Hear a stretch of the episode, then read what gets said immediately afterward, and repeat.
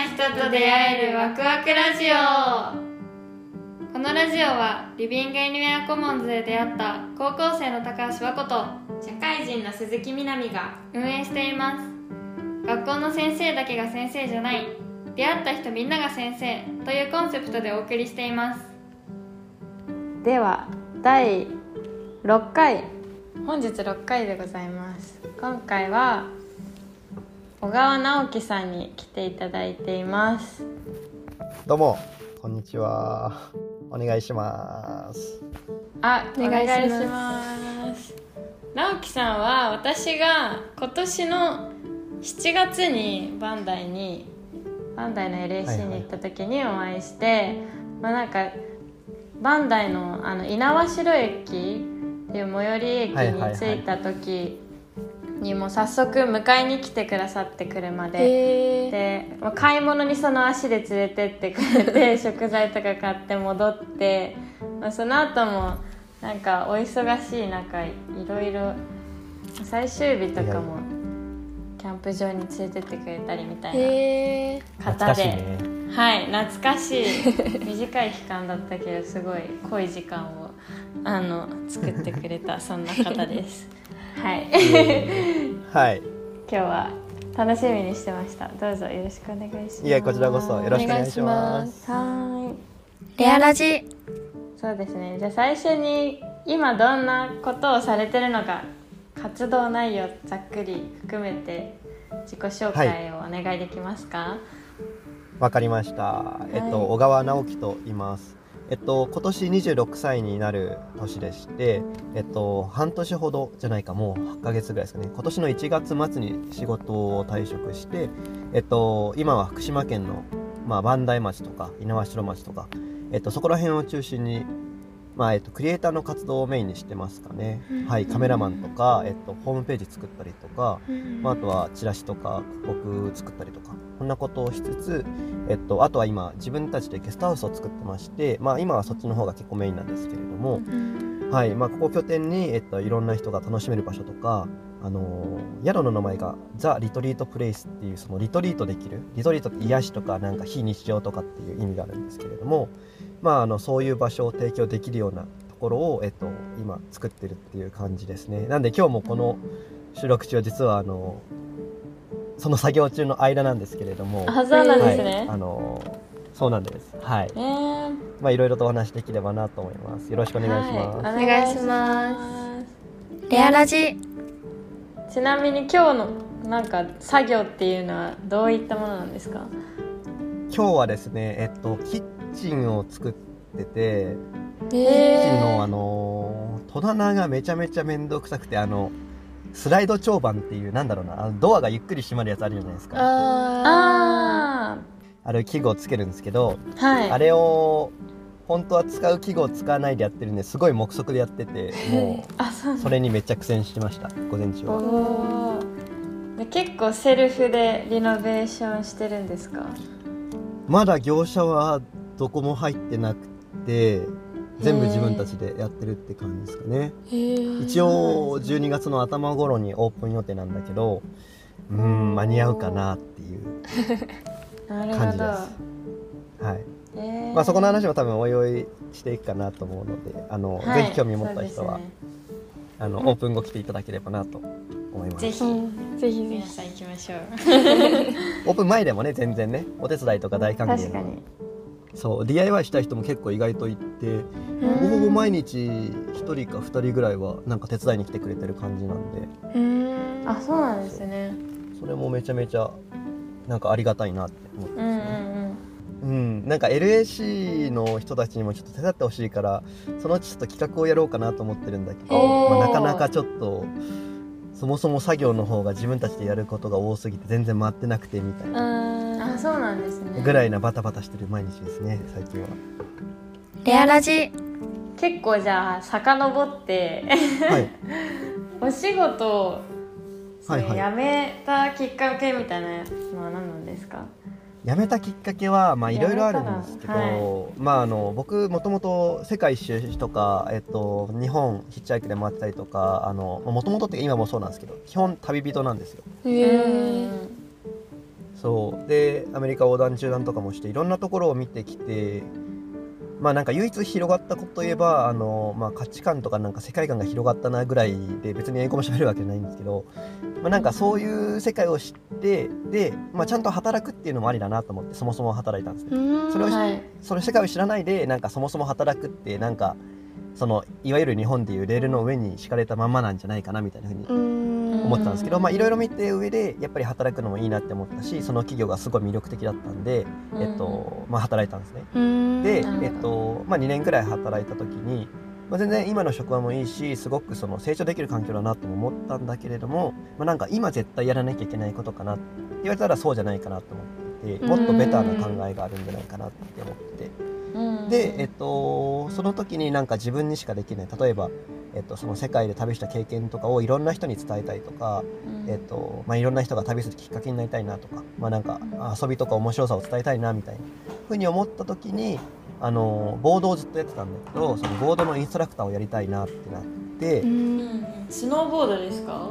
そのボードですね。そう。へそう。それで、えっと、たまたま福島県のあの猪苗代スキー場っていうところは今年リフト券無料だったんで、まあ、たったその不純な理由だけで 仕事を辞めてとりあえずインストラクターになろうと。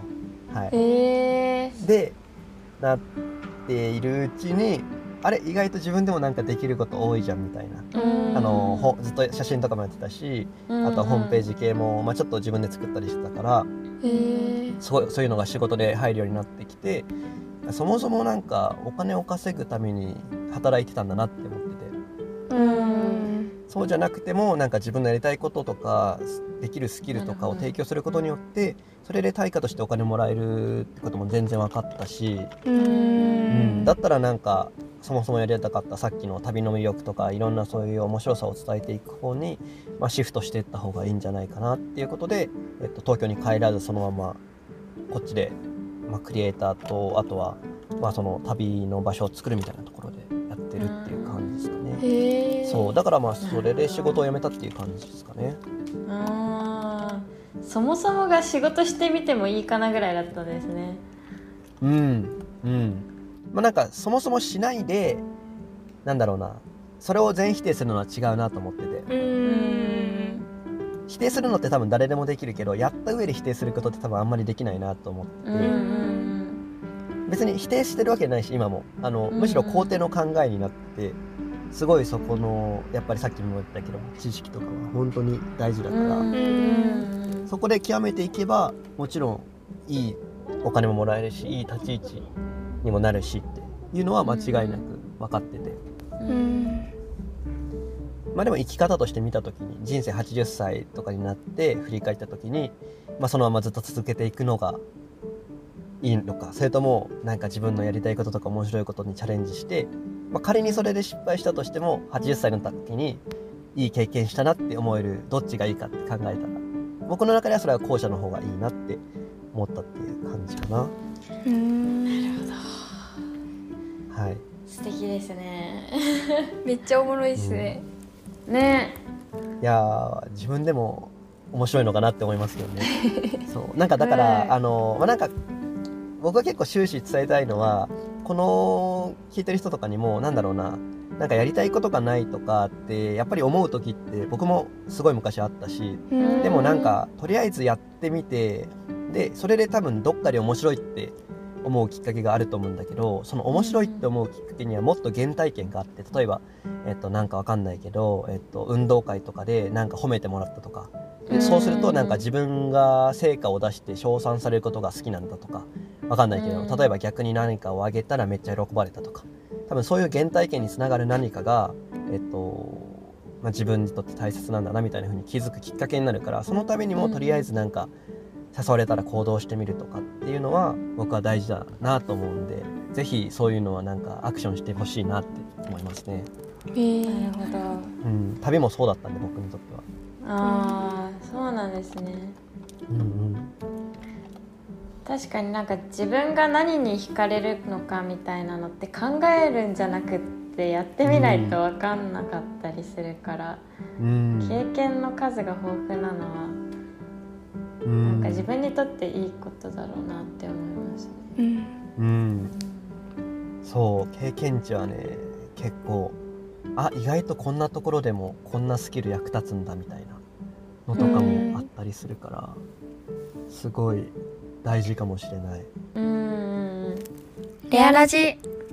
なんか私のイメージだと、うんうん。なんか結構そう海外にうん行ったらもう一生海外に行くみたいな道を選ぶとか、こう会社に就職したら一生会社員として過ごすみたいな考えだったのでそれがすごくなんかえ会社辞めて次のことすればいいんじゃないとかなんか、あ趣味が仕事になるんだなとかなんかそのすごいいろいろ点々と変わっていってるじゃないですか。うんうん。そういう生き方って絶対知らない子多いですよね今の子。今の子っていうか、うん。私も含めてですけど。いやいやいや。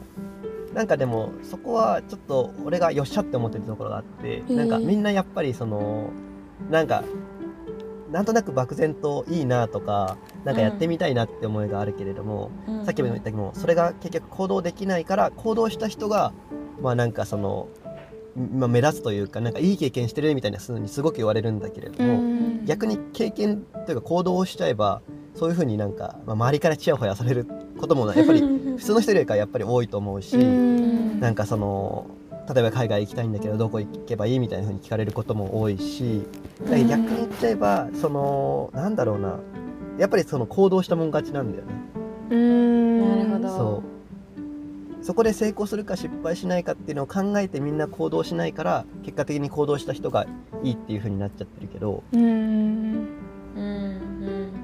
今って特にそのコロナとかで、まあ、リモートワークとかなんかそういう働き方っていうのがどんどんなっていってるし多分今後、まあ、なんかそれこそノマドワーカーとかっていうのがもっともっと普及してくると思っててうん。なんかそれに俺はそうすると俺だけがやってたことがどんどんどんどんなんかいろんな人がやってきちゃってちょっと焦るみたいなのがもしかしたらなるかもしれないけれどもうん。でもなんかそういう方が多分日本全体っていうかいろんな人が面白いことをやってることだと思うからうん。社会が全体良くなると思っててうん。おいおいはなんかそういうことももっといろんな人にやってもらえるような仕組み作りとかもやってみたいなっていうのは思ってますかね。うん。めっちゃ楽しそうですね。ねうん。そう直樹さん見てていつも楽しそう。遊んでる。遊びながらなんか仕事してうん。なんか楽しそうに生きてる大人はやっぱかっこいいなって思う。うん。楽しいね。めっちゃ思います。うん。仕事に追われてるよりも楽しそううなんそうだね。かっこいい、うん。でもそれもちゃんと俺も毎朝1年ぐらい前とかは7時に会社行って11時までやってるみたいな生活もしてたしうーん。別にそれを知った方がいいってわけじゃないけれどもやっぱりそれを知った上での判断っていうのはできたから。うんうん。確かに、うん。それがあるからむしろ今に納得できてるのかもしれないですよ、うん。ううんん。迷いがないというか。うん。そうだね。全然ねあの最初からあの就職しないで面白いことやってみるっていうのも全然いいと思うしそこはむしろそっちの方がなんか思い切りが良くていいかもしれないけれども。うん。まあだからなんかその自分の選んだ選択肢とか行動とかになんだろうなその悔いとか迷いとかがなければ結果的にその次につながることはいいことだと思うから、っうんうんうん。確かに。て思いま何が。正解とかではないですよね、うん。はい、ちょっと深めの話になっちゃったけれど深めな話。レアラジ。タコちゃんもあれだよね。クリエイティブ系の仕事に仕事というかクリエイティブのことに興味があるよね。そうですね。写真撮ってるよね。うん写真最近あのちょっと撮ろうかなと思って撮り始めてうんうんるって感じなんですけど今までずっとスマホで撮ってて、はいはいはい、もうちょっとちゃんとした写真撮りたいと思ったんで家に一眼レフカメラがあったからそれ使って撮ってあと学校からその提供されてるのでアドビのソフトがおーはいいはい。ろいろと。はいはいあめっちゃいい。ね、はい。めっちゃいいですよね。なのでそういうのあのライトルームはいはいはいはい。とか使って、レタッチの作業してみたりとかうんうんうんうん。フォトショップ使って写真加工してみたりとかしてはいはいはいはい。るんですけど。いやめっちゃいいね。とりあえずやっぱそういうのをねやってみるのが大事だと思う。俺は昔なんてアドビなんてあったけどなんかそのそんなメジャーじゃなかったから使わなかったうし、一応カメラも高校生からやってたけどとりあえず撮って終わりだったから。えー、なんかそういうその時からなんか目標があってちょっとずつしっかりやっていくっていうのは大事だなと思いますね。いや素敵ですね それは。レアラジ。直樹さんはどうやってそのクリエイティブ系でのお仕事をゲットしてるんですか？まあでもあの本当にこっちに来るまで、えっと、カメラでお金なんてもらったことないし、そうだったんですか、えうん、へー。あのそれこそ多分ねお同じレベルだ本当になんか普通に写真を旅行に行った時に撮ってあのまあ中くらいの10万ちょっとぐらいの一眼レフでなんか撮ったのを自己満のために見るみたいな。それだけだったけれども、えー。なんかこっちに来てえっとまあなんかやる気とかなんか自分こんなことしてましたみたいな。それも多分旅とかしててなんか過去にあのクラファンとかをフォトブックで作ってたりしたんだけれどもなんかそういうちょっとした経験とかを言ったりするとあすごいねみたいな感じになって、じゃあ今度お願いしてみようみたいな風に、うん。えっと、友人の経由かな？知人の経由ででもそれが、えっと、裏磐梯の観光協会からだったから結構、まあ、おちゃんとしたとこ大ろからだったんだけども。そう。それが春に入ってきてで、えっとまあ、そこら辺からあじゃあいい写真だねみたいな。いい写真だねっていうかすごいねみたいになってで、まあ、夏も撮ってみたいな。ってやってるうちにその観光協会の人がなんかいいカメラマンがいるんですよって広げてくれてでキャンプ場の写真撮ったりとか。で今度はそのキャンプ場の人があのたまたま来たあの結構有名な温泉があるんだけれども温泉のホテルの人が来ててでホテルの人にうちのキャンプ場の写真このカメラマンに撮ってもらったんですよって言ったらあじゃあお願いするわみたいな風になってまたそれも入ってきてみたいなだから人づてみたいな。ので今は全部入ってきてるかな。うん。なんかそれはなんだろう。東京だと起こりえないことですよねいや起こりえないね。絶対起こりえないと思え多分ー。地域ならではの需要の多さとう、人のつながりが、うん、人のつながりは大事だね。本当に。うん。なんかそのつながりを作っていく時のコツとかありますか、コツかえっとまあなんかひ人とのコミュニケーションでもそうなんだけどもなんか第三者から見て自分が変なことをしないっていうのは絶対そうだしむしろプラスに見られるようになんかコミュニケーションを取るとかっていうのはいつも心がけてるかななんかえー。自分と相手だけじゃなくてその話してない人から見た時になんか自分ってどう見えるんだろうなとかっていうのは結構気にしてるかな。うん。とか相手を求めてることをやってあげるとか、ううん。ん、だ例えば相手があんまりそのお金が出せないような案件だったりしたら、まあ、最初だったら全然それはいいよとか、なんだろううん。なあとはなんか早めに欲しいって言ったら例えば同じ僕だけじゃなくて2人カメラマンがいたりとかする時があってそしたらまず最初に絶対出すとか、ああなるほど。っていうなんか相手のニーズに応えるってところも2つ目として大事かなって思うかな。まあ、結構なんか普通のことだと思うんだけれども、うん。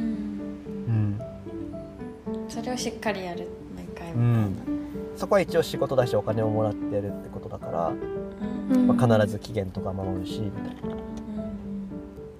なるほど。まあそれは当たり前だけどもそう。で当たり前の上にさっき言ったその相手を気遣うとか第三者で見た時になんかいい行動をするとかっていうのが多分プラスになってくる信頼関係かなだと思いますね。第三者目線って意外となんか気づいてなかったっていうかうんうん忘れがちなとこですよね。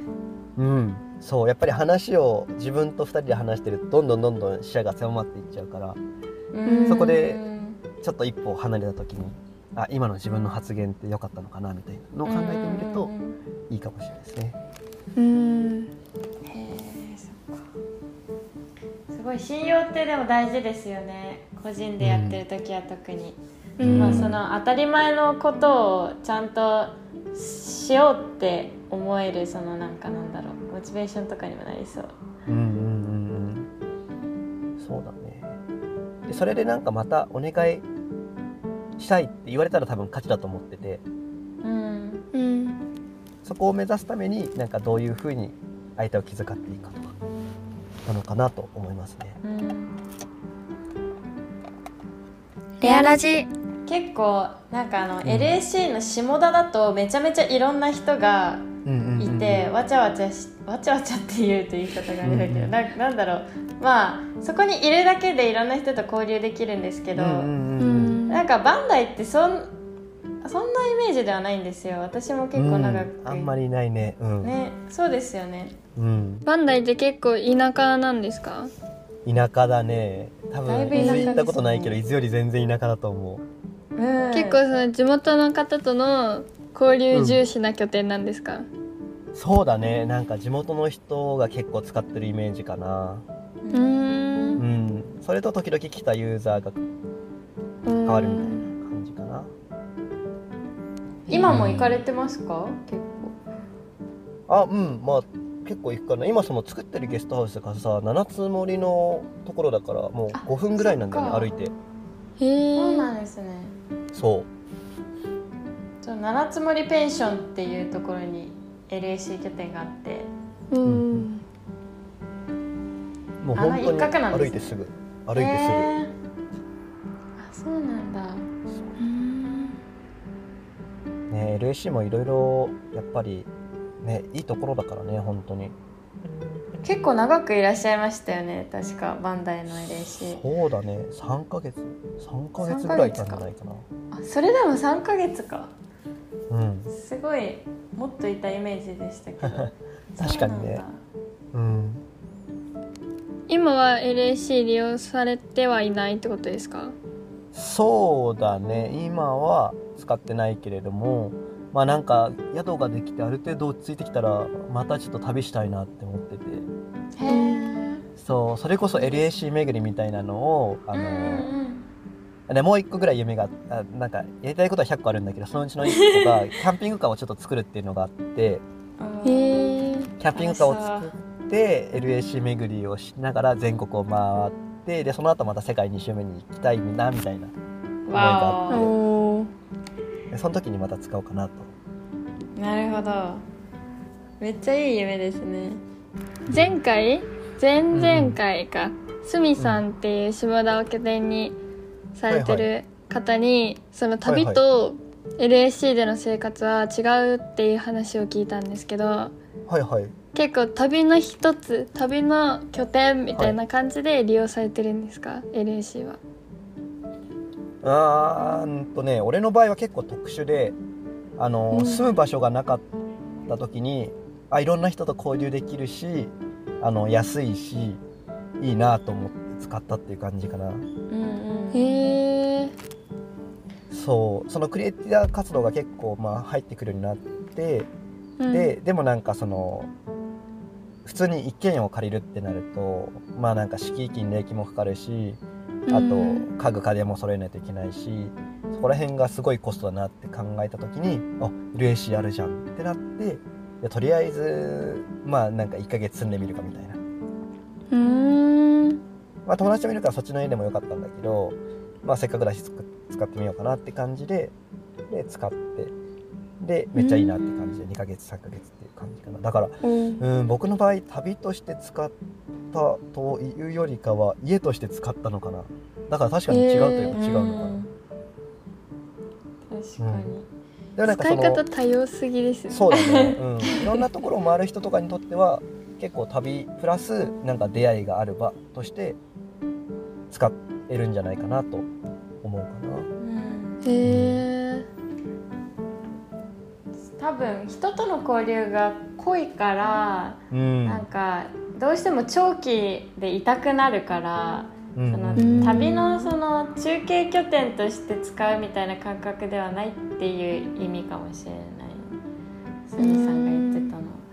うん。なん。どの拠点でもやっぱりちょっと長くいたくなる。嬉しいわでもそうですね。直樹さん住んでるっていう感じだったな。本当。家にしてるって感じだった。そうだね。すごい荷物だったからね。もう。確かに。そう。軽バンの中にある荷物を全部 LAC の部屋に入れてたから。そうだね。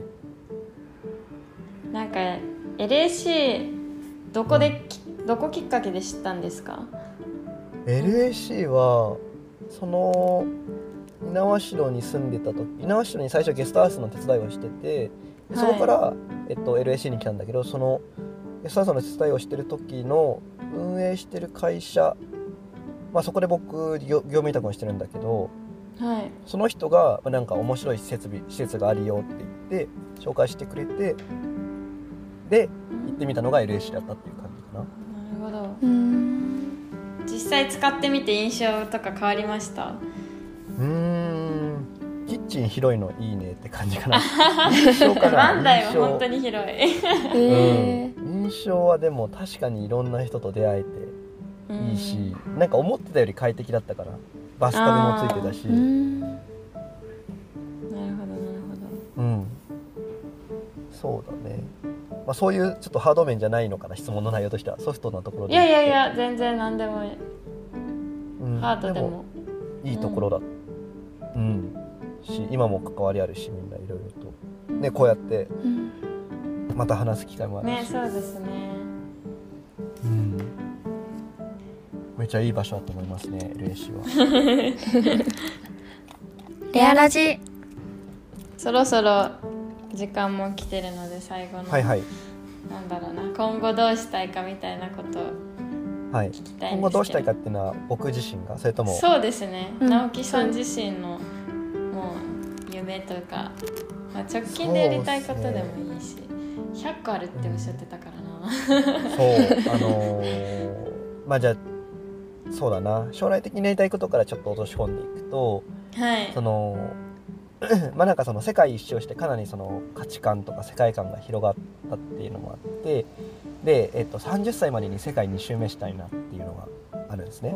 で別にその後どうしたいとかっていう打算的な考えは全くなくて、うん。まあ、その後また多分新しい道が開けるんだろうなって思うからとりあえず2周をしたいっていう感じ。で、えっとまあ、それ以外にもさんさっき言ったその30歳までにやる100個リストみたいなのを作って、うん、で他にもなんか英語喋れるようになるとかあの海外行ってるけど全く僕英語喋れないんで英語喋れるようになるとか、うん。まあ、なんうんか国内47都道府県回るとかそれこそキャンピングカー作るとかなんかいろいろあるんですけれどもそれも全部あのその自分の価値観を広げるためであってそう100個やろうかなって感じなんですね。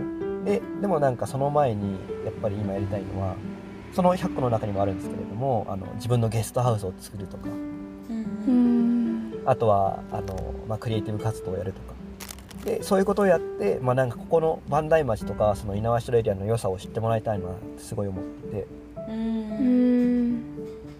だからまずはそうですねその福島っていうちょっとなんかなんか原発とか地震とかでそのマイナスなイメージがやっぱりある県ではあるんで、まあなんかそこを自分の力で払拭していってでそこからなんか旅の良さとかっていうのをおいおいつなげていってっていうことを、まあ、この福島県の場所で自分の宿を作ってやっていきたいなっていう感じですかね。おーなるほどすごい地域貢献の意識も強いんですね。まあ僕もね本当は長くいるつもりはなかったけどこんだけやっぱり世界もあってここはすごいいいところだなって思うしその自然的なところもあー言ってましたね。そそういえば。うなかなかないいろいろ見てきたけどって。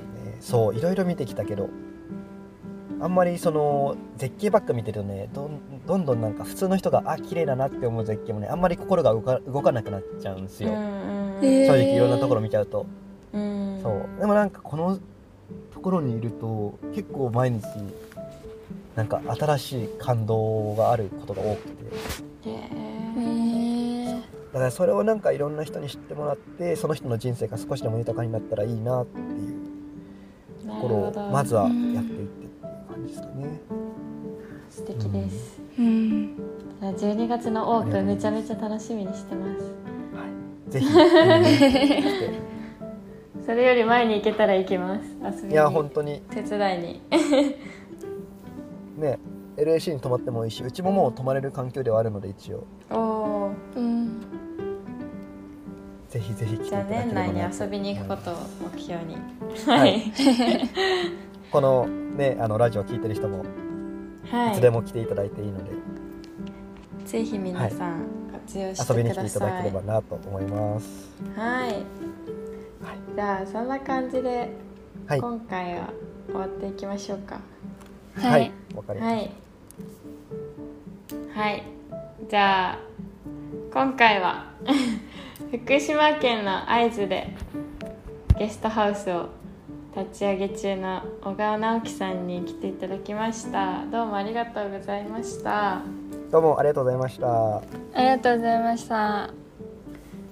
次回はカメラマンデザイナー動画クリエイターライターとか複数の肩書きを持ちながら教育とかクリエイティブに関するプロジェクトに並外れた熱を注いでいる男松橋達樹さんという LAC ユーザーに来ていただきますどうぞお楽しみに。お楽しみに。この番組はリビングエニウェアコモンズで出会った高校生の高橋和子と社会人の鈴木みなみがお送りしました。次回もお楽しみに。バイバイ。バイバーバイバイ